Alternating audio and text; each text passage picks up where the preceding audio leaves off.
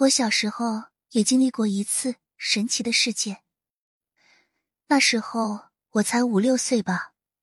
我曾奶奶就是我爷爷的妈妈，才过世不久，我就去我爷爷家玩，然后才进去了一会儿，我就开始肚子痛，一直痛的打滚。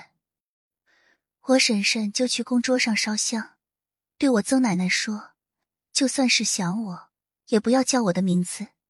不然我会不舒服的。”然后很神奇的，我的肚子马上就不痛了。后来听我妈妈说，我曾奶奶很喜欢我，